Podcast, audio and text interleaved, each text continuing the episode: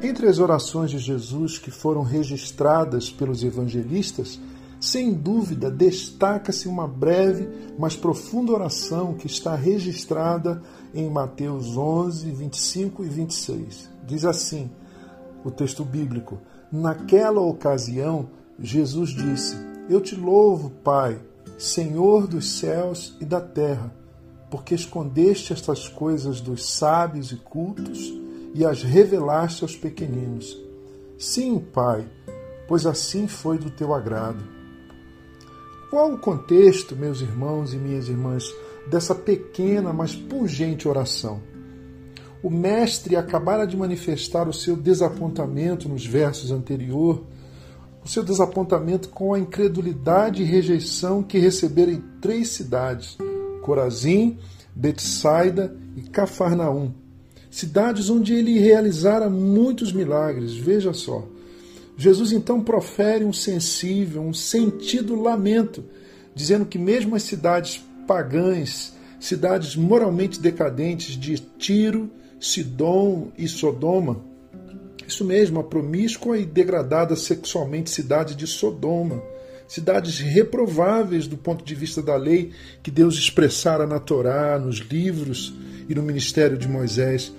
Essas cidades de Jesus estariam em uma situação melhor quanto à misericórdia de Deus do que Corazim, Betsaida e Cafarnaum. A rejeição deixa Jesus decepcionado, por assim dizer.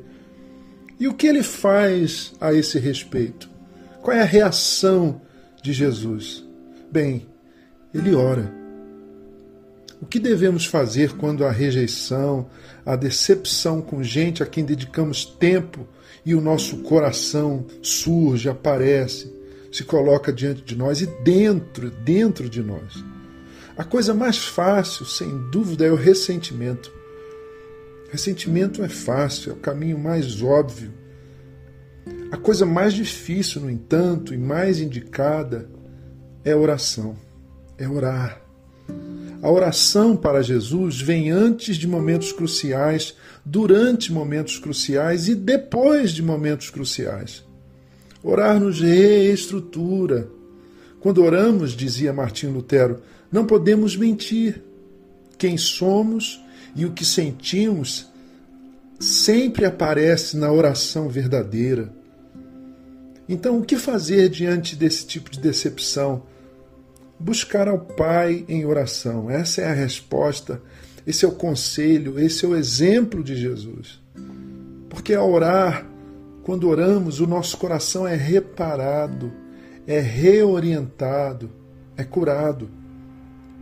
Certa vez, um amigo, um pastor experiente e piedoso, me disse algo que eu jamais esqueci ele disse: se estivermos, ou quando estivermos, melhor dizer quando do que se, quando estivermos e sentirmos raiva de alguém, quando estivermos com raiva, quando sentirmos raiva de alguém, a melhor coisa, o melhor remédio é orar. Orar por essa pessoa, orar por essa situação.